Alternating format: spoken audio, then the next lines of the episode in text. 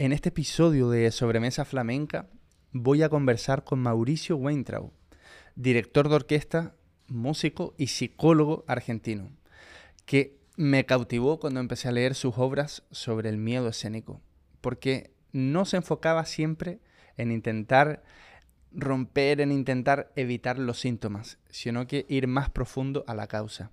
Y en esta conversación que tuvo lugar en Cádiz en el año 2021, vamos a abordar todos esos temas. Y no solamente eso, también aquí en el link de la descripción y en el comentario fijado te voy a dejar un link por si te interesa profundizar un poco más en este tema que muchas veces a nosotros los músicos es algo que está constantemente con nosotros, que por más que nos preparemos físicamente con el instrumento, necesitamos ese trabajo mental y emocional para realmente dar lo mejor de nosotros. Así que aquí los dejo con esta charla con Mauricio Weintraub. Mauricio, es una alegría poder estar aquí contigo en, en este podcast de Sobremesa Flamenca. Y la verdad que este tema del miedo escénico, que muchas veces creo que ha sido como el gran ignorado. ¿no? Entonces, eh, cientos de alumnos me escriben contándome que lo pasan mal tocando en público, que por más que estudien no logran solucionar el tema de los nervios. Y me gustaría empezar preguntándote, ¿qué es exactamente el miedo escénico? Bueno, primero Andrés, gracias por la invitación, un placer, un placer realmente estar acá. Bueno, el miedo escénico, como bien vos decís, es una vivencia sumamente frecuente, yo diría eh, extraordinariamente frecuente en los músicos de, todo tipo de música. Eh, y es, digamos, a diferencia de lo que en general se cree, en mi opinión, el miedo escénico es la señal de que hay algo que está desordenado en el músico. O sea, o sea claro, la, la visión normal sería decir, bueno, vamos a atacar el miedo. Claro. Pero en realidad tu visión, y que es lo que, lo que en realidad hace que hoy estemos juntos conversando, fue que en, en, uno de tus libros ponías Claro, el miedo no es el problema, sino que es la señal de que existe un problema. Claro, eh, en general, como vos bien decís, se piensa que el miedo escénico es un problema. Y en realidad el miedo escénico es una señal que muestra que hay, yo no diría un problema, que hay algunos problemas, o al, me gusta más decirlo como para no, no catalogar, eh, digamos, que hay desórdenes dentro del músico. Yo diría que el músico no, no se da cuenta, no percibe, y entonces aparece esta señal para que el músico empiece a reflexionar, si puede y si es ayudado para ello, que empiece a reflexionar acerca de qué le está pasando, que aquello que ama y que le debería dar eh, placer y disfrute, en realidad le genera temor. Claro, y eso, eso es como una contradicción enorme, ¿no? Entramos en la música porque amamos la música y al final termina siendo un martirio, ¿no? O sea, cada evento de compartir la música se transforma casi como una, hora, la hora del juicio final. Sí, sí, tal cual, tal cual. Eh, cualquier nene que, que, le gusta tocar o que le gusta cantar o que le gusta el sonido, eh, sin saber nada de música, disfruta con el hecho musical. Y ese mismo nene, 20 años después, con un montón de elementos más de todo tipo, eh, perdió el disfrute. ¿Cómo pasó esto? O sea que se aprende en realidad a tener miedo. Por supuesto, el miedo escénico se aprende. O sea, no es que se aprende a tener miedo, se aprende a pensar la música de, una manera y a pensarse uno de una manera tal que después es inevitable que uno tenga miedo. Y a mí me llama mucho la atención que, por lo que hemos estado hablando antes un poco nosotros, que es muy generalizado. O sea, tú me estás hablando de que cerca del 85% de los músicos profesionales lo tienen. Profesionales y no profesionales, ¿eh? Profesionales y, no profesionales, claro. Y porque es un tema que de alguna forma hasta ahora ha estado como debajo de la alfombra. Es como que está, pero nadie quiere hablar de ello. Es como, como un temor a, a vernos vulnerables, ¿no? Sí, es un temor a vernos vulnerables y es un temor eh, a aceptar determinadas limitaciones, porque en general el miedo escénico se suele identificar con dos cosas, se suele identificar con debilidad sí. y se suele identificar con falta de estudio. Entonces el músico que la pasa mal empieza a no decir que la pasa mal porque tiene miedo que además de pasarla mal, sea mirado con estas, con estas dos ideas por parte de los colegas, de los docentes, ¿no? por parte de los otros. Pero claro, pasa que al lado tiene otro músico que le pasa lo mismo, que tiene, casi, que tiene el mismo miedo, vive la misma situación y que tampoco lo dice. Y entonces uno se encuentra que aunque, por ejemplo, una orquesta de 80 personas, 65 o 70 tienen miedo, pero ninguno lo sabe. Qué increíble. ¿no? Y entonces uno pregunta, eh, por ejemplo, como me pasó a mí hace tres días ¿no? en Madrid, Sí. eh, ustedes, este, ¿qué emociones quieren decir acá? A la orquesta estaba dirigiendo y había 30 músicos y ninguno me pudo decir nada. O sea, no podían contactar con nada de lo que estaban tocando porque estaban acostumbrados a pensar la música de una manera que no tenía que ver con eso. ¿no? El miedo escénico tiene mucho que ver con esto. ¿no? El miedo escénico tiene mucho que ver con, por ejemplo, no ir al escenario a expresar nada, sino, por ejemplo, solamente a no equivocarse, a Claro. no fallar. Claro. O sea, se, se toca para hacerlo bien más que para comunicar una verdad interna, ¿no? Sí, se toca para hacerlo bien técnicamente, ¿no? Para no equivocarse o para obedecer determinados patrones de cómo se deben tocar determinadas obras y no para expresar algo propio, que en realidad el origen de la música es expresar algo propio. ¿no? Ahí, ahí me encantaría, antes de que, de que vayamos al, al un poco cómo estudiar de forma funcional, pero me encantaría, antes de eso, eh, que menciones algunos de los típicos consejos, de los malos consejos que se suelen hacer cuando ves a algún alumno o algún compañero que sufre el miedo escénico, de decirle frases un poco ridículas, ¿no? No ridículas, pero que al final hacen más daño porque, Sí. porque profundiza la frustración, ¿no? Sí, bueno, la básica es no tengas miedo. Parece increíble, pero, pero se dice esto, ¿no? No tengas No miedo. tengas miedo. O bueno, pero ¿qué te puede pasar? Eh, digo, y el músico entra, eh, sobre todo si es un músico en formación, Sí. entra en una disyuntiva de la cual no tiene salida, porque él entiende que no le puede pasar nada, lo cual no lo ayuda para nada a no temer. Al contrario, le profundiza su incomprensión de lo que le está pasando y su sensación de que en realidad es un tonto que tiene miedo a algo que no existe. Claro, claro. Eh, Y y es como la sensación de debiera dedicarme a otra cosa. Bueno, mu- muchísimos. Cuando uno empieza a indagar en los músicos, ¿no? ¿Qué siente el músico cuando toca mal? Y uno empieza a decir, bueno, vamos a anotar las frases de lo que yo pienso. Sí. Una frase típica es debería dedicarme a otra cosa.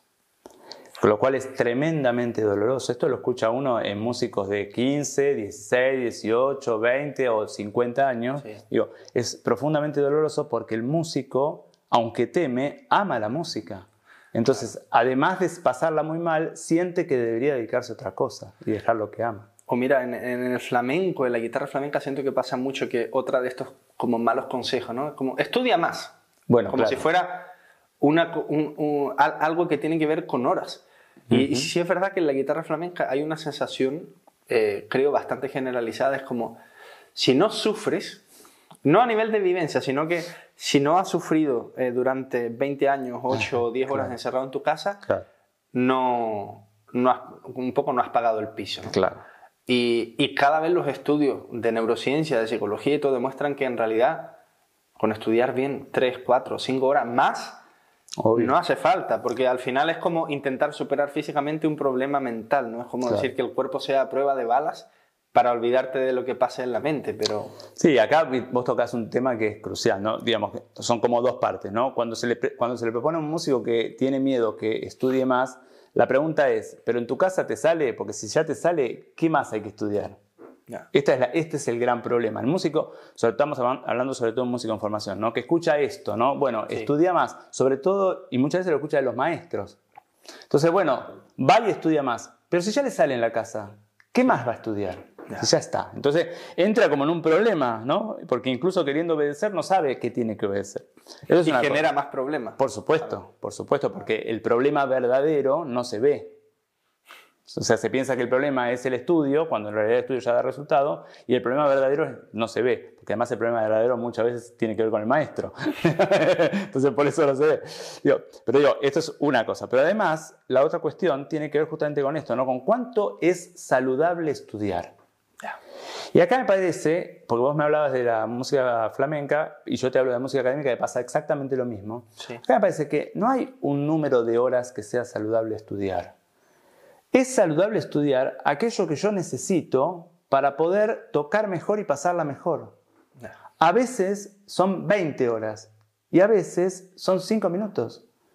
Porque tiene que ver con un montón de cuestiones que es qué momento de mi vida está, estoy, qué, qué es lo que estoy estudiando. cuá- O sea, eh, eh, no estudia lo mismo una persona de 12 años que una persona de 20, que una persona de 40. No estudia lo mismo si yo estoy empezando una obra o si, o si ya la he tocado 20 veces. O sea, y esto es, eh, digamos, eh, de la mano de hay que estudiar mucho, en general se dice hay que estudiar ocho horas, ¿no? De la mano de hay que estudiar ocho horas, viene una enorme culpa que el alumno siente por cuando, no, cuando no puede estudiar ocho horas o cuando no quiere estudiar ocho horas. Sí. Sí, genera ansiedad, ¿no? Es como, no tengo esa capacidad de sacrificio, debiera ser otra claro, cosa. Claro, claro. ¿Y por qué la música tiene que ser un sacrificio? Si bien obviamente uno tiene que esforzarse y estudiar, ¿por qué tiene que ser un sacrificio? Y ahí quería ir a la siguiente pregunta. Es, ¿por qué crees que aflora el miedo escénico? Porque al, final estamos hablando de que es aprendido, de que hay ciertas circunstancias psicológicas que de alguna forma lo gatillan. Entonces, ahí me interesa y creo que que es muy valiosa tu perspectiva de, de, lograr ahondar en una raíz más profunda. O sea, ¿por qué sale? De, decir, en algún momento algo se echó a perder porque tampoco, ¿no? Es, ¿Qué es lo que pasa en, la psicología de una persona que inicialmente tenía esa inocencia y luego al, al, hacerlo consciente o, no ser consciente de los procesos internos, de pronto se ve con con esta inseguridad brutal y que no sabe cómo, qué hacer con ella. A ver, el miedo escénico, en mi criterio, tiene que ver con tres factores, básicamente. Sí. Un factor tiene que ver con eh, una parte más psicológica que básicamente tiene que ver con cómo me trato a mí mismo, sobre todo cuando toco mal. Todo músico tiene miedo escénico, hace 20 años yo del curso de miedo escénico, todo músico tiene miedo escénico, cuando toca mal se destruye. Por eso, por eso el, el peor momento del músico que tiene miedo escénico no es cuando toca, es después. Porque cuando se queda solo, después de haber tocado mal, se destruye. El músico quisiera dormirse y despertarse 20 días después. Porque ahí su mente, después no voy a ahondar ahora, pero digo, la mente eh, es la manera en la cual tenemos de pensarnos, ¿no? Su mente mata a la parte que tocó y que quizás tocó mal, porque uno a veces toca mal, ¿no? Entonces, todo tiene medio escénico tiene un maltrato interno, como vos bien decís, aprendido. ¿Aprendido de quién? Eso es. Primero de los padres y después de los maestros, en general de los maestros más significativos de instrumento. Sea, estos son los, grandes focos del miedo escénico, son los padres, somos los padres, y, los grandes, y los maestros más eh, significativos, sobre todo de instrumento. ¿Y por, por, una dureza de la enseñanza? o qué, Por mil cosas. Por mil cosas. Básicamente, lo que el músico tiene miedo escénico aprendió es, si no toco, si no toco bien, no merezco que me quieran. O sea, el, miedo escénico es un problema que se ve en el escenario, pero que no tiene que ver con la música. El miedo escénico tiene que ver con la persona y con cómo la persona está situada en el mundo. Entonces, Eso me encanta, me encanta lo que estás contando. Sí, es que es así, porque, porque el miedo escénico, esa misma persona, el mismo miedo escénico después lo tiene en otros ámbitos, aunque no haya un escenario. Claro. Porque tiene miedo que no lo quieran los amigos si no sale con, él, con ellos, tiene miedo que no lo quiera la novia o el novio si no obedece determinado pedido. O sea, es como lo mismo, ¿no? O sea, el músico tiene miedo escénico subordina el amor al rendimiento. Y entonces va a tocar para que, para que lo quieran o para que no dejen de quererlo está perdido antes de empezar. Claro, o sea, es, la eterna búsqueda de aprobación. Y aunque toque bien, si el siguiente toca mal, puede ser que no me quieran. O sea que es sin fin. No, no, tiene fin, porque como además adentro no se puede querer, ningún amor de afuera le alcanza. O sea que, claro, una de las claves que estamos hablando aquí es eh, el tema de, amarte a ti mismo. Obvio, lo cual, lo cual implica todo un proceso profundísimo de cuestionamiento a los padres y a los primeros maestros. Y, a, la propia voz interna que todo el tiempo me defenestra cuando me equivoco. Hablemos un poco de eso si quiere, que, también es de las cosas que me encantó de, de alguna forma, el crítico guía y el ejecutante, ¿no? Cuéntanos un poco cómo funciona eso en la mente del músico. Bueno, el ejecutante, digamos, eh, el crítico y el ejecutante son los dos aspectos que el músico tiene en su, en su psiquismo. El ejecutante es la parte que toca, o que canta, o que dirige. O sea, el ejecutante es la parte que a veces disfruta, a veces no, y es la parte que en definitiva tiene miedo. Uno en general se identifica fácil con el ejecutante, ¿no? es fácil de identificar. Pero al lado del ejecutante está el crítico guía. El crítico guía no es la parte que toca, es la parte que opina acerca de cómo el ejecutante tocó. Y si uno se observa, se empieza a observar ahí, digo, cuando uno toca mal, uno se da cuenta rápidamente que toca mal. Lo que no se da cuenta es cómo se está tratando. O si se da cuenta, no se da cuenta de la importancia que tiene cómo me estoy tratando. Porque el ejecutante y el crítico guía son dos aspectos que reproducen hoy la relación que ayer tuve con mis padres y con mis primeros maestros. En donde yo, siendo pequeño, fui el ejecutante y mis padres fueron el crítico guía o mis maestros fueron el crítico guía. Entonces, el crítico guía hoy está tratando a mi ejecutante de una manera muy parecida a como a mí me trataron mis figuras de autoridad. Y esto es una bomba atómica, porque el ejecutante es un niño y un niño necesita, para ser en el mundo, necesita el amor de los padres, que es el crítico guía, y que este amor sea incondicional, no condicionado a cómo tocó. Claro.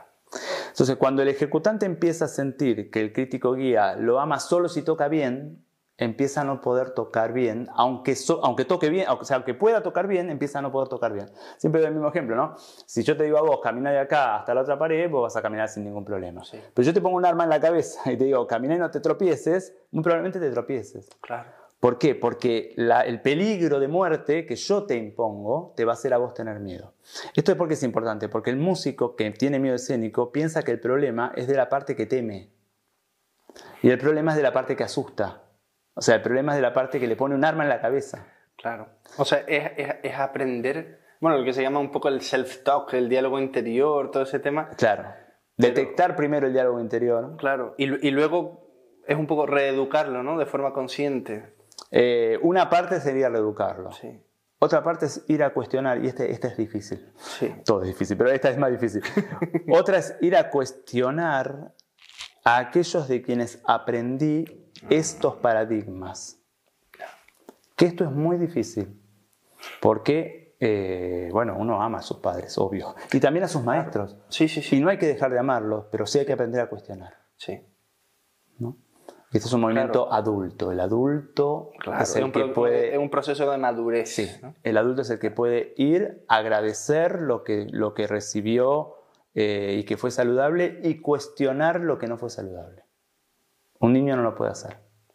un adolescente tampoco. Un adulto lo puede hacer. Claro. Seguramente lo que, los que nos están escuchando, seguramente eh, estén con la cabeza un poco loca porque seguramente tú ves un podcast eh, y hablan miedo escénico y tú esperas una cantidad de antídotos para combatir el miedo. Pero, también tengo eso, ¿eh?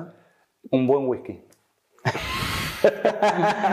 el whisky te saca el miedo escénico enseguida. Claro, tampoco te deja disfrutar nada porque no puedes contactar con nada. Claro, ¿no? claro, claro. Eh, sí, eso sí. Ahora, si, si vamos a hablar de un verdadero proceso de crecimiento, no.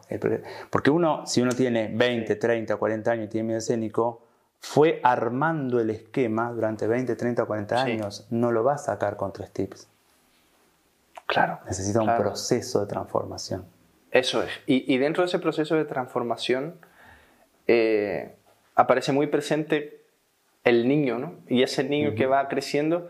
Me gustaría también que, hablaras un poco del, proceso del niño en su relación con los padres. O sea, cuando hablaste de ser un eterno niño, un eterno adolescente y luego la madurez. O sea, cómo eso, que inicialmente yo la escuché en una, en una eh, charla tuya de psicología, pero es que al final todo está vinculado. ¿no? Si algo no funciona aquí, tampoco va a funcionar en la música. ¿no? Como estábamos conversando antes, tú me decías, es que yo en escucho a alguien tocar y veo cómo es la relación con sus padres, por ejemplo.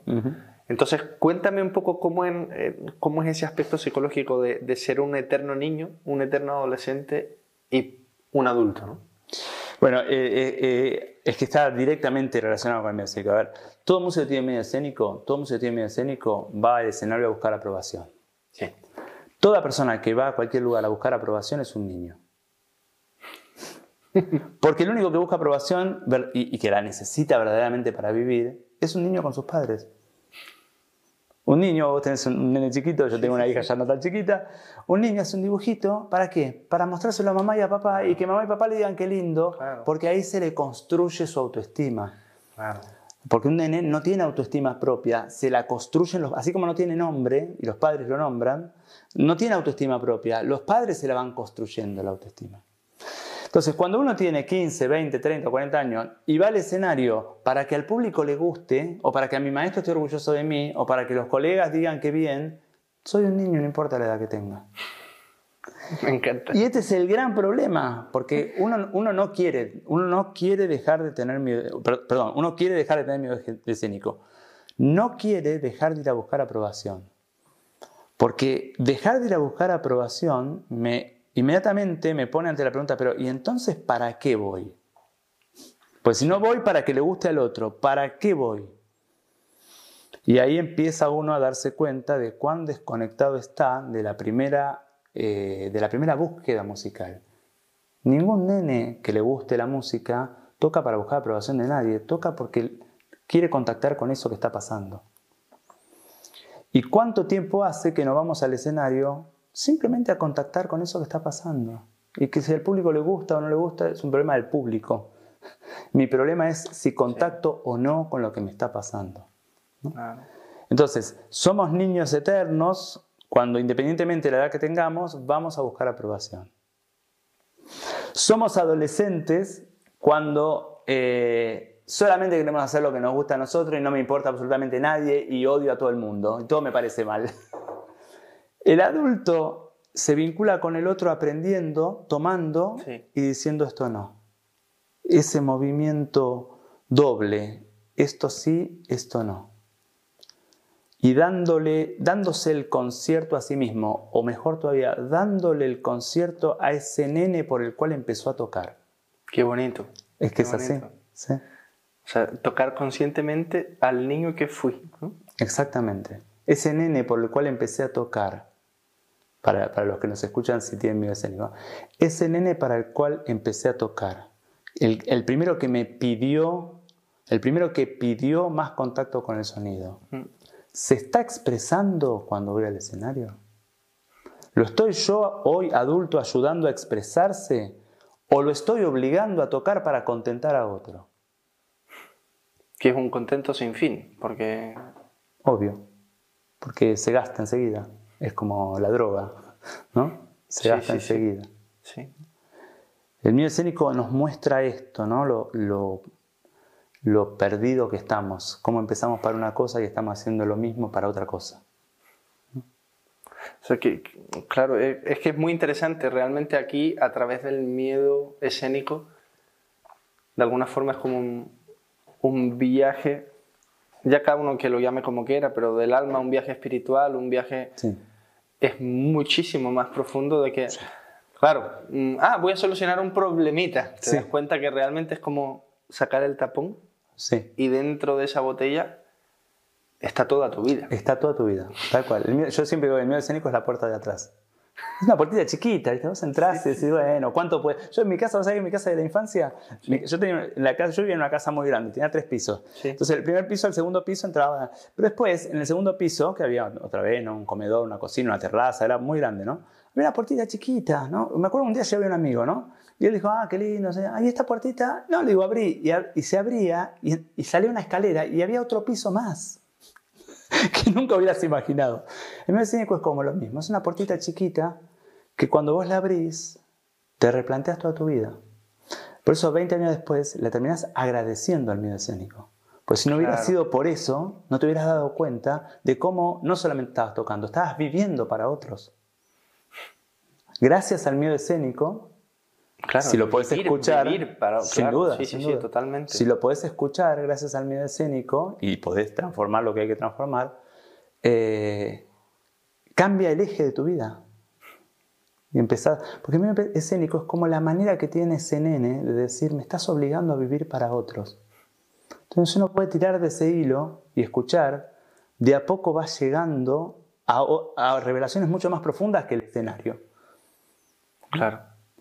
Eh, es, extraordinario. E, es, duro, ¿no? Pero cuando uno se mete, eh, bueno, como te digo, ¿no? Finalmente uno agradece. Claro, es que al final yo creo que cualquier proceso eh, que quiera tener un impacto transformador, hay que meter las manos en el barro. Porque si no, al final estamos engañándonos a nosotros mismos, ¿no? Que, no quiero ahí los, tres tips, lo que tú estabas hablando, ¿no? Los tres tips mágicos que me solucionan. El cambio para no cambiar. Pero es un cambio para, no, cambiar. No, no, solucionármelo rápido porque no quiero cambiar, ¿eh? Quiero, que, me, quiero que el síntoma desaparezca, pero no quiero cambiar. Es lo que, lo que estábamos conversando un, rato antes comiendo, ¿no? De, vale, un, enfoque de medicina eh, alopática o medicina natural, ¿no? Exactamente. Dices, bueno, ¿qué quieres? ¿Tu pastillita para tú seguir comiendo, viviendo como lo estás haciendo hasta ahora? ¿O tú quieres cambiar un hábito? Exactamente. Y, no tiene nada que ver, porque de alguna forma es, ah, vendo mi vida a, un medicamento mm. o transformo mi vida. Claro. Y al final aquí estamos hablando de lo mismo, ¿no? Es transformar mi relación conmigo mismo para, para, hacer una madurez consciente y, comunicarla, bien sea en el escenario o en, o en una reunión familiar. ¿no? En donde sea. Sí, sí, sí, y, y, Mauricio, ya hablando un poco de esto, aunque eh, tenemos una, una masterclass donde tú vas a explicar cosas más en profundidad y en detalle para, para, el que quiera ir, haya resonado con esta conversación. Eh, pero a la hora de estudiar, por ejemplo, ya el, el, momento en que el, el, músico está en su casa, para ti, ¿cuál, cuál es el enfoque constructivo? O sea, el, enfoque de estudio no es que nos vaya a garantizar, pero que por lo menos eh, dirija hacia una experiencia positiva en el escenario. Bueno, eh, tendríamos como para hablar un montón, pero bueno, eh, a ver, primero es interesante pensar para qué suele estudiar un músico que tiene miedo escénico. Sí. El músico que tiene miedo escénico, yo tenía un alumno que era un alumno de miedo escénico, que él contaba que cuando él estaba estudiando en su casa, ponía una silla vacía y era guitarrista, tocaba y cuando se equivocaba le pedía, y en la silla vacía estaba su maestro. Y entonces le pedía perdón al maestro cada vez que se equivocaba. ¿No? Que uno dice, wow, claro, uh, ¿no? Ahora, el músico tiene miedo escénico siempre hace esto, aunque no ponga ninguna silla vacía. Es decir, siempre está en su mente alguien para el que está tocando y que se va a enojar si toca mal. Entonces, primero entender que el músico que tiene miedo escénico eh, estudia para evitar algo, o sea, estudia para que no se enojen con él, estudia para, ¿no? Estudia no para ganar algo, no, no para una vivencia, una experiencia. Estudia para evitar que no lo quieran. Entonces, lo primero sería darnos cuenta eh, que cuando, cuando sentimos los las primeras conexiones con la música, con el sonido, no había nada de esto. Un nene que empieza a sentirse conectado con el sonido, lo único que quiere es conectar con el sonido, cada vez más. Entonces, ¿Cómo sería una manera más funcional de estudiar? Tratando de conectar con el sonido. Claro, es algo que un nene hace espontáneamente y que nosotros no, los adultos no. Tenemos que aprender. ¿Cómo aprendemos a conectar con el sonido? Buscando, por lo menos esto es mi opinión, buscando emociones en las obras que tocamos. ¿Qué quiero decir con esto que estoy tocando? ¿Qué quiero expresar con esto que estoy tocando? ¿Qué parte de mi vida voy a contar con este fragmento, este pasaje, con esta obra, con este movimiento? ¿No? Buscarle un sentido a lo que toco. Porque si no es como agarrar un libro en un idioma que no entiendo y leer todas las palabras. Quizás no me equivoco nunca, pero no, no me pasó nada. ¿no? Y a veces es como eh, bastante increíble, pero músicos que tocan extraordinariamente bien, uno les pregunta, bueno, ¿qué quieres decir con esto? Y nunca se lo habían preguntado. Claro. Bueno, en, uno de tus libros también eh, ponías, no sé si fue una encuesta, una estadística, algo así, en el tiempo, por ejemplo, de estudiar técnica, eh, análisis y, emoción. y, emoción. el porcentaje de tiempo que utilizaban y era la emoción era, no sé, un 5%. Sí, sí, sí. Y el análisis también muy poquito. Muy poco, y era casi todo técnica. Sí. Claro. Sí, después en el, podcast voy a, voy a, describir un poquito más, pero, pero sí, lo que uno ve en el, ve en el músico de medio escénico es que prácticamente toda su sesión de estudio eh, y toda su, todo su pensamiento va dispuesto a la técnica. Sí. Y básicamente a no equivocarse. O sea, la meta del que tiene medio escénico normalmente es tocar para no equivocarse. En general sí.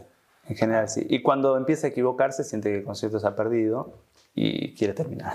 incluso si tocó muy bien, ya es el temor de en el siguiente concierto me, podría equivocar. Y claro, es, que un concierto, es que un concierto que se hace para eso, aunque no se equivoque, es un concierto vacío. Claro. No tiene contenido. Claro. Y lo que tú contabas, ¿no? Como me acuerdo también en, otro libro, que la sensación de te juegas la vida. En realidad no te juegas nada. No, en realidad no. Pero, pero uno siente que se juega la vida como cualquier nene cuando no es querido por el papá. El nene que no escribió por el papá siente que no, nada tiene sentido. ¿No? Cuando uno va a tocar para otro, eh, obviamente tiene miedo de tocar mal y que el otro no le guste y entonces nada tiene sentido. qué, interesante, me, encanta todo esto porque en la guitarra flamenca, que la mayoría de la audiencia eh, son guitarristas flamencos, solemos pasar muchísimas horas buscando la técnica tal que nos dé permiso de alguna forma para tocar, ¿no? Y claro, Mauricio, la guitarra flamenca, eh, yo te hablo un poco del guitarrista flamenco al uso, que hay algunas excepciones, pero muy poquitas, eh, de músicos que realmente tú ves disfrutar siempre en el escenario. Pero la mayoría de las veces es como tengo que lograr un nivel de excelencia o de hiper exigencia tal que es como técnica, técnica, técnica. O incluso los que tienen más voluntad y tiempo, es como si, bueno, hago mis tres horas de técnica, solo técnica, y luego toco, y luego compongo, y luego... Pero claro, al final tú te das cuenta, sobre todo cuando ya está en, la adultez, que tú no tienes tanto tiempo. Entonces te ves en... Ni tampoco necesitas. Claro, pero te, te ves en, el paradigma de decir, bueno, mm, sigo en esta rutina eterna de técnica que a la vez me genera mucho más ansiedad. Yo lo digo por mí mismo y lo, he dicho en, varios vídeos en YouTube. Eh, a mí me generó un cambio positivo muy fuerte el dejar de alguna forma ser adicto a la técnica. Obvio. Porque me daba cuenta de que no tocaba dos días y ya estaba neurótico. y que, estaba con culpa. Eh, justo te iba a decir eso. si vos te fijas, ¿cuánto tiempo o cuánto, cuánto del estudio cotidiano de un músico está organizado por la culpa? Porque si no hace determinada cosa o si no estudia determinado tiempo, se siente culpable. Y donde está la culpa no está el amor. ¿No? Cuando yo hago algo por culpa, no lo hago por amor. O sea que la música, que es un acto de amor, dejó de ser un acto de amor y se transformó en un acto de culpa. Y un músico culpable o una persona que se siente culpable es un hijo. Porque el que lo culpa, acá o afuera, siempre está en el lugar de padre o de madre. ¿no? Entonces, puedo estudiar 50 horas de técnica por culpa, y son 50 horas en donde estoy estudiando cómo no conectarme con el amor a lo que amo. Qué fuerte. Es que es así. Sí. Estoy estudiando cómo no conectarme. Y claro, cuando voy al concierto no me voy a conectar. Claro, y, y, de hecho es muy palpable cómo cuando ponemos demasiada energía en esa, por ejemplo, en esas sesiones interminables de, ejercicio, efectivamente las manos te las sueltas, pero, pero luego igual de claro es que tú estás en el escenario y una parte tuya está desconectada. Aunque en un momento dado puedas hacer un pasaje rápido, pero a nivel de alma, Nada. Hay, hay una brecha ahí. Pero claro, lo, bonito de esto es que es muy modificable. O sea, en el momento que tú cambias el paradigma, el cambio es súper rápido. Es muy, exactamente. Porque es como, ah, eh, te dan más ganas incluso de, en vez de que te digan, no, pero toca algo. Tú mismo hasta quieres. Sí, oh, sí. Me, apetece. Sí, sí. No, pero además, eh, eh, bueno, yo doy, eh, doy muchas clases y cuando uno toma un alumno, por ejemplo, acabo de dar clases en Santiago de Compostela en un máster, ¿no? Entonces, mm. viene un alumno que tiene mucha técnica, porque ya está en un máster, ¿no? Sí. Toca. La conexión es, ponele tres puntos. Y, el y lo que suena está muy bien técnicamente, pero con conexión tres puntos. Sí.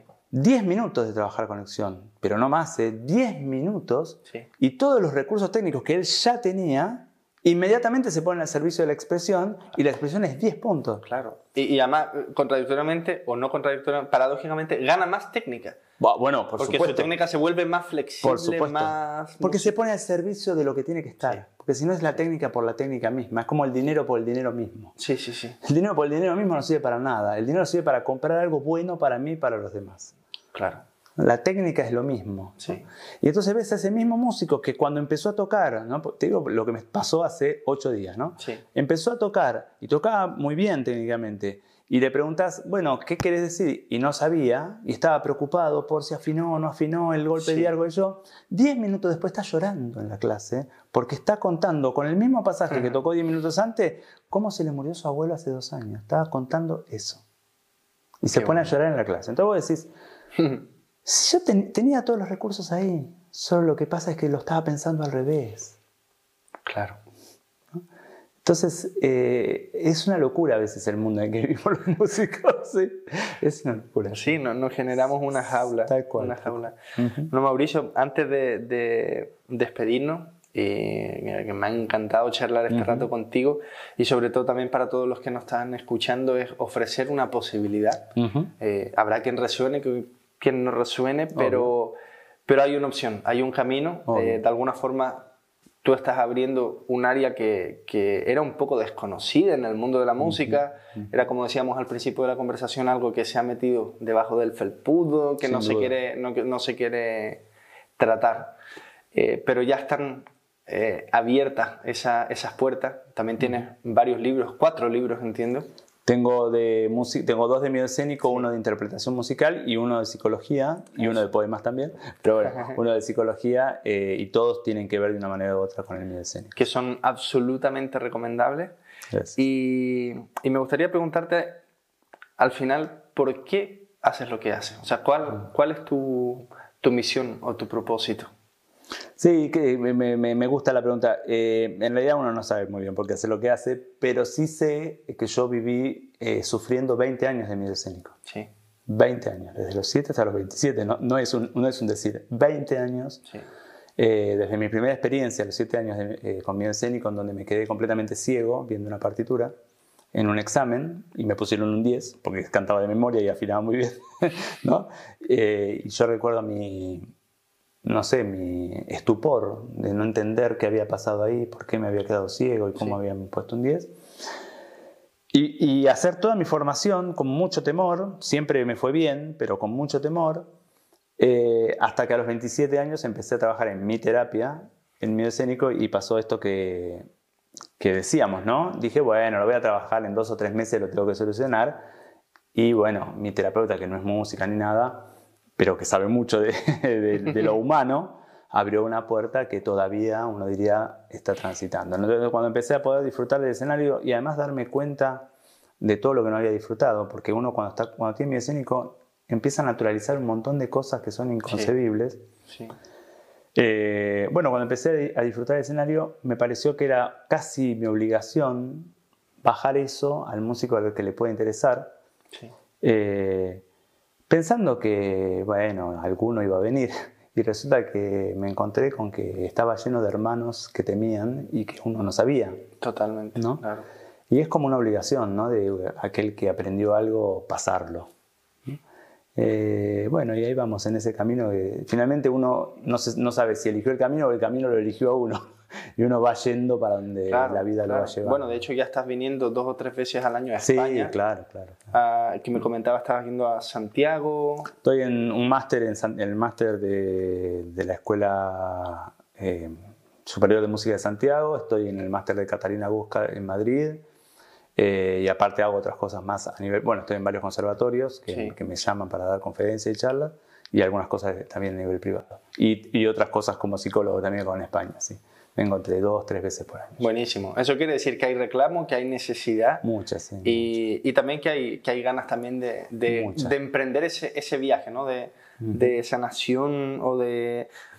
Uh, quizás a veces no nos gusta la palabra sanación, ¿no? A veces le tenemos un poco de recelo, pero simplemente que tal vez poner conciencia en lo que somos, en lo que hemos sido y en, y en hacia dónde queremos ir, ¿no? Sí, crecimiento, ¿no? Sí, sanación, crecimiento, transformación, ¿no? Los, músicos están...